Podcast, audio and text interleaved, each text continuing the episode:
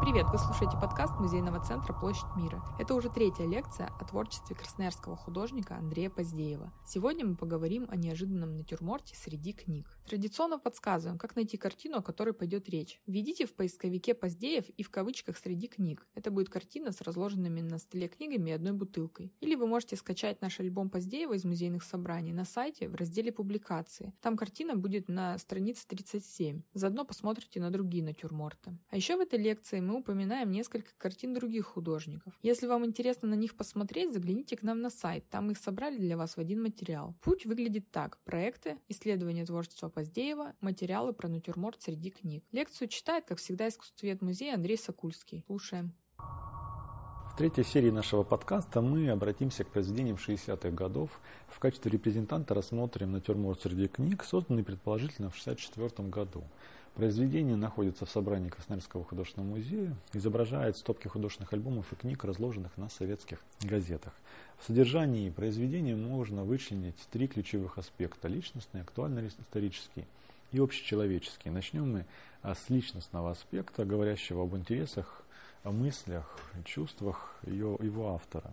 Можно сказать, что данное произведение является художественным манифестом Андрея Геннадьевича Поздеева, поскольку в нем он публично заявляет о творчестве художников-основоположников собственного искусства. На обложках, представленных в натюрморте альбомов, можно найти целый ряд имен художников европейского и русского искусства. Среди них Александр Дейнека, Жан-Франсуа Миле, Агюст Ренуар, Винсент Ван Гог и другие. Знаменательно, что в 1964 году, когда было создано это произведение, состоялась и первая персональная выставка художника. Она прошла в Красноярске с большим успехом. Результатом этого стала организация большого персонального выставочного тура художника по городам Сибири. Его выставка оказалась в Кемерово, в Новосибирске, в Омске, в Барнауле и других городах. Мне кажется, примечательно вот это вот совпадение дат первой персональной выставки и создания данного произведения, поскольку своих выставках Андрей Геннадьевич мощно заявляет о себе как художник. В данной работе он заявляет о своем художественном кредо, о своем живописном символе веры. Примечательно, что натюрморт книг являет не пантеон великих художников как таковой, а иерархию художественных интересов самого Поздеева. Поскольку натюрморт среди книг он визуализирует образ художественной вселенной, или лучше сказать, солнечной системы. Солнцем здесь выступает художник Винсент Ван Гог. Именно его альбом с ярко-желтым переплетом находится в центре композиции, а вокруг светила по своим орбитам двигаются планеты Миле, Ренуара, художников-постимпрессионистов, Дейнеки и других. Само ощущение движения планеты, наличие орбит, оно передано круговым построением композиции. По крайней мере, так кажется на первый взгляд. Можно легко сделать предположение, что за основу взята композиция произведения Александра Дейнеки «Оборона Петрограда», фрагмент которого находится на обложке одного из изображенных альбомов. Этот альбом, этот фрагмент находится слева в центре. На нем изображена группа воинов, группа бойцов Отечественной гражданской войны, которая двигается слева направо, они там идут на фронт. Важно, что зрительский взгляд, подобно вот этим вот бойцам, также слева направо входит в композицию, а дальше он, мне кажется, начинает немножко стихийно блуждать от одной книжки к другой, пытаясь вычленить э, композиционные закономерности. После этого, вероятно, он начинает двигаться по кругу либо по часовой стрелке, либо против. И лишь при более долгом взаимодействии с работой зритель понимает, что в основе композиции лежит не круг, а спираль. Можно сказать, что за основу в данном случае берется композиция двух произведений Винсента Ван Гога, двух натюрмортов с французскими книгами 87 и 88 годов. Спиралевидное движение, которое начинается внизу в центре от положенных листов бумаги, на которых лежит ручка, потом через раскрытую книгу, дальше книги Дейнеки, после нее наверх книги Ренуара и потом такой стремительный спуск к книге Миле. И уже после книги Миле мы такими витками движемся к самому центру, а, к книге Винсента Ван Гога. Спиралевидное движение здесь является содержательным, поскольку ключевой мотив данного произведения – это мотив самостоятельного знакомства с историей искусства, самостоятельного освоения находок своих выдающихся предшественников, художников, уже упомянутых здесь. Собственно, спираль как раз работает на мотив постижения, на мотив устремления вглубь, на рост и развитие того, кто все это осваивает.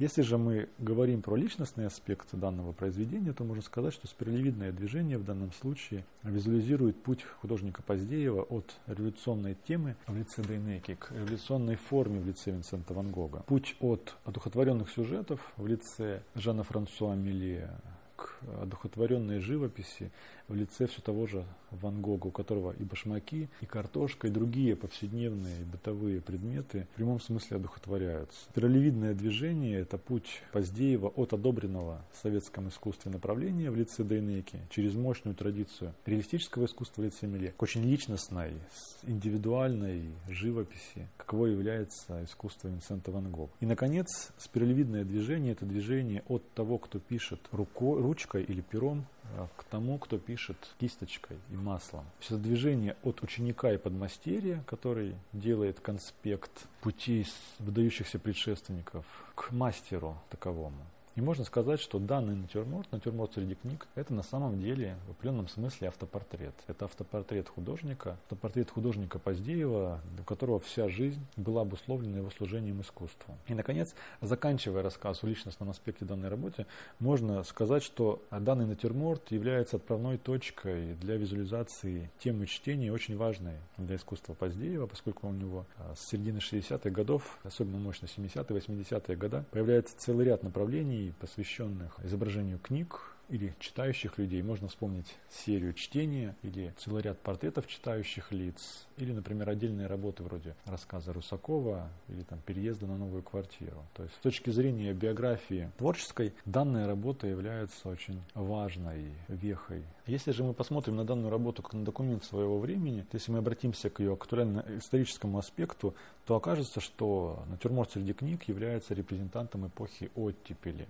Можно вспомнить, что долгое время э, целый ряд художественных направлений отдельных художников находились в Советском Союзе под гласным или негласным запретом. Во времена оттепели произошла легализация этих художественных направлений. Все это вылилось в очень мощную издательскую программу, благодаря которой на прилавках советских книжных магазинов появились книги, которые ранее были недоступны. Здесь, в натюрморте, можно увидеть как минимум две таких книги. В центре находится книга Винсента Ван Гога, предположительно изданная в 1961 году. И чуть выше нее находится книга американского искусствоведа Джона Ревелда «Постимпрессионизм от Ван Гога до Гогена. Она издана в 1962 году. И в этом смысле надо понимать, что данный натюрморт это не просто изображение книг. Восприятие данного произведения со временем очень сильно поменялось. То, что для нас кажется будничным, для человека эпохи оттепели на самом деле было праздничным. Я бы воспринимал этот натюрморт как праздничный натюрморт с роскошными по советским временам альбомами великих творцов.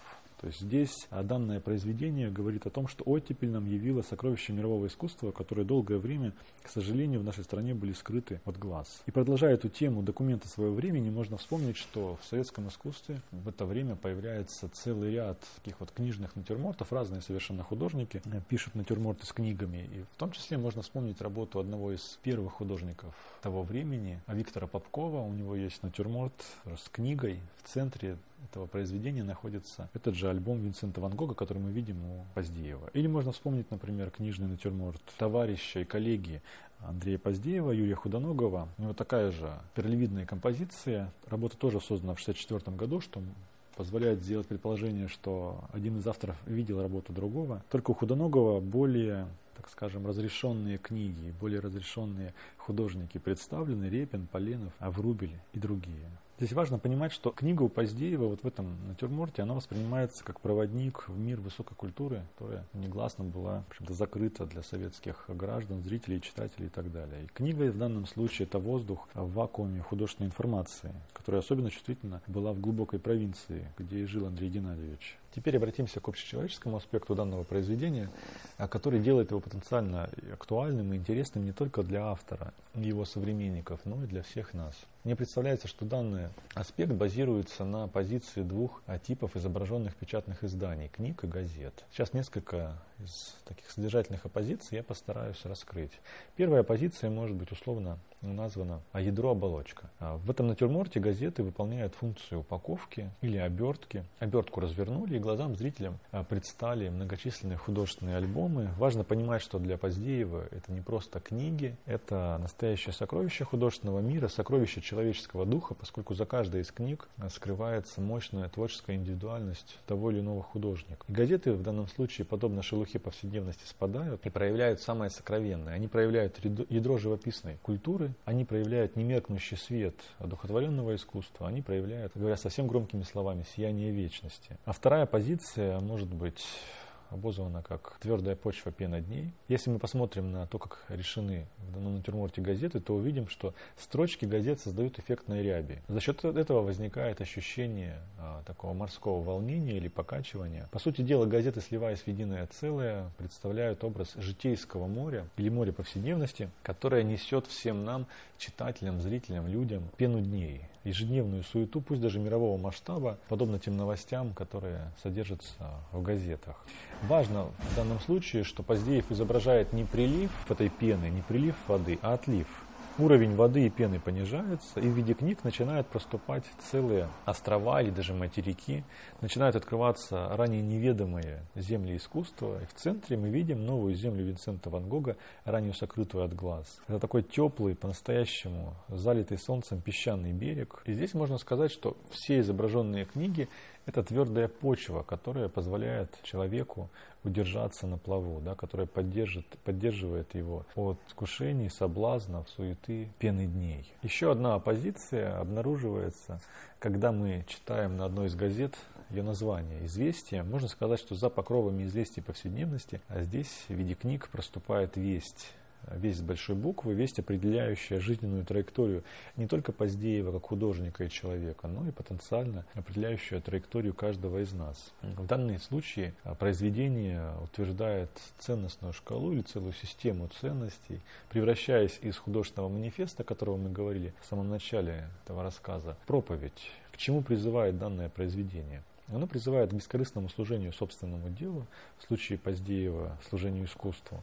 Оно призывает к восприятию человека как заложника у собственного дара или таланта. Оно побуждает двигаться к свету, вопреки серостям будней. И оно побуждает преодолевать земное притяжение и искать выход в открытый космос. А, можно сказать, что общечеловеческое послание данного произведения оно заключается в отказе от сиюминутных ценностей в пользу нетленных истин. Оно утверждает право идти собственным путем по жизни. Самое важное, что оно поэтизирует искусство и провозглашает его в качестве настоящей вселенной, на погружение в которой и должна быть направлена жизнь отдельного человека. Очень важно, что кроме газет и книг, здесь изображены еще листы бумаги, на которых лежит ручка. По сути дела, невидимый, невидимый участник вот этих вот событий конспектирует а, открытую рядом книгу. Можно сказать, что вот эти вот листы с ручкой – это форма активного знакомства с историей искусства, как с историей духа, пользуясь здесь термином Макса Дворшика. И важно, что эта ручка на листах – это не только стрелка, указывающая начало движения по спиралевидной композиции,